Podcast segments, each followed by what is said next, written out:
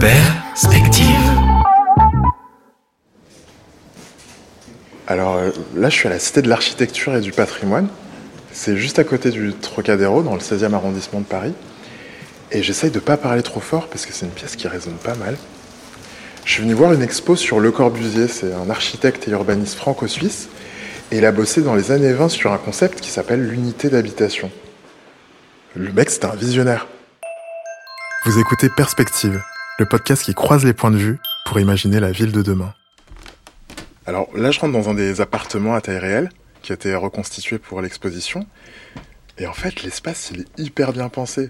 C'est pas très grand, mais c'est un espace qui est très fonctionnel. Le Corbusier, il appelle ça la machine à habiter. Et les appartements sont organisés selon un plan en duplex pour pouvoir séparer les zones de repos des zones de vie.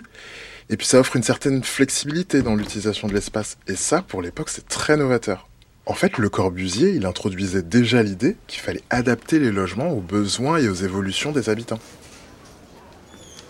En parcourant cette exposition, je découvre une certaine façon de penser le logement.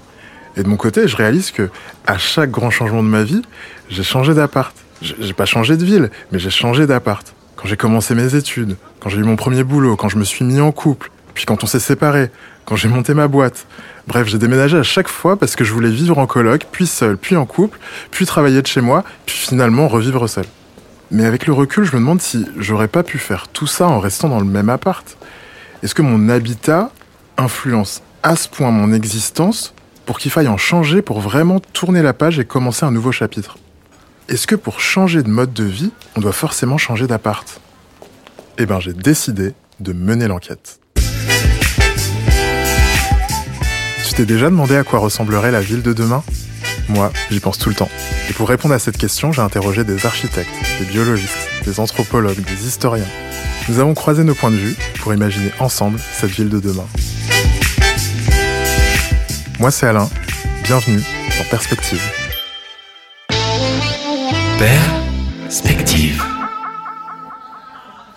Pour débuter mon enquête, je décide d'aller interroger un architecte histoire de comprendre si les évolutions de nos modes de vie ont vraiment un impact sur la manière de dessiner les logements.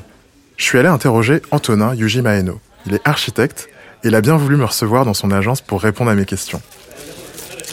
En entrant dans l'agence, je ressens tout de suite une véritable énergie créative.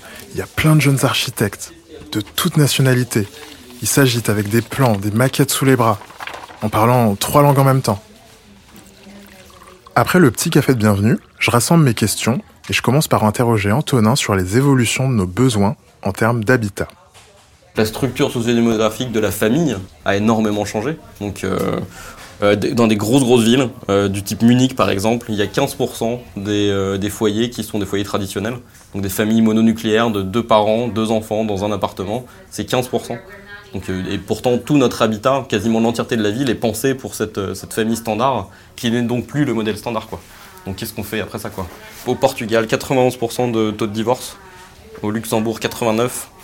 Euh, en Europe générale, 50%. Les familles monoparentales, c'est genre 30%. Quand on dit le mot famille, on a dans l'idée un idéal qui n'est pas du tout le cas. C'est, n'est pas la réalité du modèle en, en, action dans nos villes. Donc ça, il faut redessiner les villes. quoi. Donc, si je résume, la famille mononucléaire, est loin d'être le seul modèle possible aujourd'hui. Mais les logements, eux, n'ont pas vraiment suivi les évolutions sentimentales de nos sociétés. Et en même temps, comment on fait évoluer un logement à partir d'un changement d'usage? C'est une question métaphysique pour le design parce que comment c'est son, sujet. Dessiner des choses pour des usages qui changent, euh, pour des habitudes qui changent, pour des manières d'interagir qui changent, c'est ça le design, quoi. C'est sa raison d'être, quoi, quelque part, quoi. Le design, c'est euh, quand on n'est pas satisfait de comment une, de quelque chose est fait, comment un verre est fait, comment une rue est faite, comment un bâtiment est fait, euh, quand on n'est plus satisfait de ça, du coup il faut le designer, il faut le redesigner quoi. Et comme euh, les, choses changent, comme nos interactions changent, notre, euh, notre idée de la trajectoire collective qu'on a change, il faut toujours refaire du design un peu tout le temps quoi. Et là, depuis 20 ans, ça a beaucoup changé, en vrai. Il y a eu vraiment beaucoup de gros gros changements quoi. Euh, Tout en discutant, Antonin me montre deux de ses collaborateurs qui sont installés sur le canapé, au milieu de l'agence. On dirait qu'ils sont en pleine réunion et regardent tous les deux attentivement un ordinateur portable sur lequel se dessine une coupe en 3D. Un, des gros éléments euh, aussi qui a changé depuis les 20 dernières années, c'est l'arrivée de l'ordinateur portable. Donc avant l'ordinateur portable, un espace avait une activité plus ou moins dédiée. Une chambre, on y dormait, euh, un bureau, on y travaillait, un salon, on s'y retrouvait. Maintenant, avec l'ordinateur portable, n'importe quelle pièce est n'importe quoi, tout d'un coup. Et donc, du coup, il y a une flexibilité là-dedans dans la ville euh, qui n'existait pas du tout avant. Donc, il y, a quelque chose dans la programmation des espaces, il y a quelque chose dans le design des espaces qui doit se reconfigurer pour s'adapter à ça, quoi. L'arrivée de l'ordinateur portable, ça a été une vraie révolution dans nos façons de vivre. Contre toute attente, cette innovation technologique, elle a considérablement transformé l'usage de nos logements. Et Antonin compare carrément cette transformation à l'invention de l'ascenseur. Au XXe siècle, on a vu l'émergence de l'ascenseur.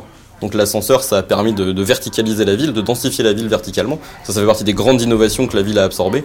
L'ordinateur portable, c'est pareil. Ça vient complètement euh, bouleverser la manière dont on pense nos villes, en ce sens que chacun des espaces est euh, tout d'un coup beaucoup d'autres choses possibles que ce pourquoi il était prévu à la base. Quoi. Donc si je comprends bien, avant, chaque espace d'une habitation avait une fonction bien définie. Mais aujourd'hui, comme nos usages deviennent de plus en plus flexibles, chaque espace d'une habitation peut servir à plein d'autres choses que ce pourquoi il était prévu. Comme les ascenseurs, l'ordinateur portable a bousculé nos manières d'habiter. C'est fou, non? Avant de quitter Antonin pour pouvoir approfondir mes recherches, je lui ai demandé comment, concrètement, il pouvait agir en tant qu'architecte pour pouvoir adapter nos logements à tous ces bouleversements. Faut que ça se transforme. Donc chez soi, il faut penser des espaces qui se reconfigurent. Est-ce qu'on a un salon qui, encore une fois, en changeant un panneau, en faisant coulisser quelque chose, euh, en, faisant euh, roter un élément, puisse se transformer en un endroit qui est euh, acoustiquement sympathique pour le reste des gens qui sont dans l'appartement potentiellement. Quoi. Nous, au bureau, on fait beaucoup d'espaces reconfigurables. Un espace, un salon, une chambre, on peut euh, bouger une cloison, on peut euh, ouvrir une porte, on peut euh, faire glisser un panneau en bois, on peut faire flipper un top. Et donc ça, ça transforme l'espace. quoi. Tout d'un coup, il devient autre chose. Donc, la solution pour vivre en accord avec nos modes de vie, ce serait d'évoluer avec des espaces plus flexibles, plus modulables, presque reconfigurables en fait, avec la possibilité de modifier l'espace ou même de l'insonoriser selon nos besoins. Bah ouais, parce que l'habitat, c'est aussi cohabiter avec l'autre. Et la cohabitation, c'est une notion clé quand il s'agit de penser la ville et le logement. Alors après m'être intéressé au logement, justement, j'ai décidé d'étudier davantage ceux qui y habitent. Et pour ça, je suis allé chercher du côté de l'anthropologie. Les modes de vie font évoluer l'habitat, clairement. Sonia Lavadino est anthropologue urbaine, une sorte de psy des villes. Je rigole souvent en disant que je suis psychologue des villes, parce qu'à la base, j'ai une formation en psychologie. Et au lieu de me tourner vers les personnes, euh, j'accueille plutôt euh, les villes sur mon divan. Donc les villes m'expliquent euh, leurs problèmes, ce qui va bien, ce qui va pas. Et puis je compatis, j'écoute beaucoup. Et puis j'essaye qu'elles-mêmes trouvent des solutions à leurs problèmes, évidemment. Mon échange avec Sonia, il m'a permis de prendre du recul sur mon enquête, pour questionner le sens de l'habitat et mieux cerner les enjeux du vivre ensemble. Chaque siècle a son propre, sa propre façon d'habiter. Chaque culture aussi a sa propre façon d'habiter. On a vraiment une diversité infinie sur la question des façons d'habiter et, plus globalement peut-être le design, les façons d'être au monde. Hein. Parce qu'habiter, c'est quoi? Habiter, c'est euh, comment, comment je suis avec moi-même, comment je suis avec mon cercle de proches, comment je suis avec les autres, comment je suis au monde. Sonia m'explique que l'un des fondamentaux de l'habitat, c'est pas rester chez soi, c'est plutôt au contraire de faire une place conséquente aux relations humaines. Il faut savoir que les humains sont des êtres relationnels profondément hein, et que ce qui compte pour nous, c'est de nous sentir en lien, c'est de nous sentir en lien avec nous-mêmes, en lien avec les autres, en lien avec le monde qui nous entoure. Ce triptyque relationnel est vraiment au cœur de notre bien-être. Et ce qui fait vraiment le bien-être, y compris du cerveau, y compris euh, donc euh, à la fois physique et psychique, ce qu'on appelle la proxémie, qui est la science qui s'intéresse à comment l'espace influence les interactions entre les humains et comment les humains eux-mêmes euh, décident d'interagir différemment selon l'espace dans lequel ils sont. Par exemple, si vous êtes autour d'une table ronde, vous aurez une interaction très différente que si vous êtes autour d'une table en U ou d'une table carrée. Hein. on, va avoir une autre façon de, se regarder, de, se parler, de se passer la parole. Donc cette question euh, proxémique, qui est un peu un mot barbare pour parler de ça, euh, elle est essentielle dans la façon dont on construit les villes. En écoutant Sonia, je me dis que si nos interactions sont influencées par la forme d'une table, j'ose même pas imaginer à quel point elles le sont par nos bâtiments, nos rues, nos espaces verts, nos logements. Mais si le design influence nos interactions sociales, nos interactions sociales, elles, elles ont un pouvoir encore plus important, parce qu'elles sont à la base de toutes les autres transitions. qu'elle soit écologique, climatique ou économique. La question qui m'intéresse évidemment, c'est la question de la transition comportementale, parce qu'elle est à la base de toutes les autres transitions. On parle beaucoup de transition écologique, on parle beaucoup de transition climatique, on parle beaucoup de transition économique, mais ce qu'il faut quand même comprendre, c'est que derrière tout ça, il y a des humains, et que ces humains, ils ont des comportements, ils ont des habitudes, et que s'il n'y a pas de transition comportementale, on n'aura jamais la possibilité d'asseoir les autres transitions. Depuis que j'ai démarré mon enquête, je sens que mon regard sur la ville, il évolue. Je scrute mon environnement, j'étudie les façades, j'analyse les quartiers que je traverse. Pour compléter mon tour d'horizon des nouvelles façons d'habiter, j'ai envie de creuser davantage l'idée portée par Sonia Lavadino sur le besoin de proximité et d'interaction sociale. Je décide donc de m'intéresser à une tendance que j'ai découverte lors de mes recherches et dont j'avais peu entendu parler, le co-living. Pour nous, le co-living, c'est hyper important dans le sens que c'est une première expérimentation qui nous fait comprendre qu'il faut penser euh, nos manières d'habiter différentes. Qu'est-ce qui caractérise le co-living?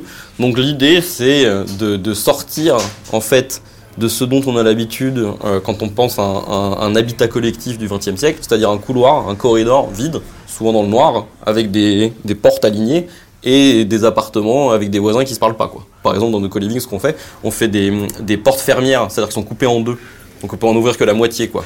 Donc ça, ça envoie le message de je, veux bien discuter dans le couloir, quoi. Il faut penser un produit de logement différent, qu'il faut penser une nouvelle manière d'utiliser, d'acquérir, de louer l'habitat. Et en ce sens, le co-living est salvateur, quoi, quelque part. Quoi. Cette espèce de, de, moment de prise de conscience par les, gros majors euh, de, de, la construction et de l'immobilier qui se disent, OK, il nous faut quelque chose de nouveau. On va pas faire juste des T2, des T3, des T4, parce que c'est plus du tout adapté, en fait, à nos manières de vivre et à la famille traditionnelle d'aujourd'hui, quoi. Pour approfondir ce sujet, je contacte Dan Sebula. Il a monté sa propre agence de conseil en immobilier serviciel. Et son job, c'est de repenser les espaces et habitats pour y intégrer du service, des restaurants, des coworking, des salles de sport, etc. En gros, c'est l'expert des nouvelles façons de vivre et d'habiter. Après lui avoir détaillé mon enquête par téléphone, Dan accepte que je lui rende une petite visite dès le lendemain matin. Salut Alain Salut Dan Comment, tu vas? Je te fais un petit café. Ces bureaux sont situés dans un loft lumineux avec une vue imprenable sur les toits de Paris. Pour être honnête, j'ai rarement vu des bureaux aussi accueillants. C'est un mix entre un appartement, un café branché et une boutique de design. Il y a une borne d'arcade dans un coin, une machine à café de barista dans l'autre, des vinyles qui traînent sur une table basse. Ça donnerait presque envie d'y poser ses valises. Merci beaucoup. Je t'en prie. On y va? Après avoir exploré les lieux, on s'est posé pour discuter. Et j'ai demandé à Dan de me donner sa définition du co-living. Le co-living, c'est de penser l'habitat non pas sous forme de bail, mais euh, de service. Le co-living tel qu'il est envisagé aujourd'hui, c'est un co-living qui est ultra serviciel, c'est-à-dire c'est un parcours client véritablement facilité qui fait sauter un irritant, qui est celui de se loger. Et que voilà, tu es aujourd'hui tellement habitué à voyager en un clic, de te commander à manger en un clic, pourquoi pas se loger en un clic? L'enjeu, il a, été là, et on voit bien que le co-living commence un petit peu à se structurer. Euh, on a des co-living plus, orientés euh, jeunes actifs, des co-living plus orientés seniors, des, co-living thématisés autour de, passions, de, tels que le sport. Il faut euh, créer des sas pour les gens. On voit des initiatives extraordinaires sur ces familles qui se séparent et, quand euh, les, gens se séparent, il y, a, un phénomène de sidération qui dure 2-3 ans, où le, temps de se retourner financièrement, d'organiser la vie des enfants, etc. Et le co-living répond à, des enjeux sociétaux euh, majeurs. On parle vraiment, nous, même de l'économie des parties communes. C'est comment euh, finalement rendre tous ces mondes hybrides, où on va avoir le sentiment bah, d'être chez soi, où finalement les espaces communs doivent être finalement notre, notre salon, et c'est l'occasion unique de rencontrer des gens parce qu'on qu'on ne se rencontre pas. Donc euh, le co-living, c'est pas un phénomène de mode, c'est quelque chose qui est rentré structurellement dans notre mode de, euh, consommer, notre, mode de vivre. Et euh, il y a un très bel avenir au co-living. C'est vraiment fou ce concept de co-living. Et d'ailleurs, contrairement à ce que je pensais, c'est pas juste pour les étudiants ou les jeunes actifs qui galèrent à se loger. Le co-living, c'est vraiment un concept qui permet de repenser la cohabitation et de créer des espaces où les gens ont envie de discuter et de partager des moments ensemble pour créer une vraie communauté. Alors après avoir rencontré tous ces experts, croisé toutes ces perspectives, je repense à ma question de départ. Est-ce que changer de vie, c'est changer d'appart? Je dirais que l'enjeu, c'est pas vraiment de changer d'appart, c'est plutôt de prendre conscience de nos besoins et de leurs évolutions. En fait, certains changements, ils peuvent être compatibles avec nos logements. Parfois, il suffit d'ajouter une cloison et penser son logement de façon modulable pour qu'il corresponde à nos parcours de vie. Et si on a vraiment besoin de changer de logement, alors on peut peut-être se tourner vers d'autres solutions, comme le co-living.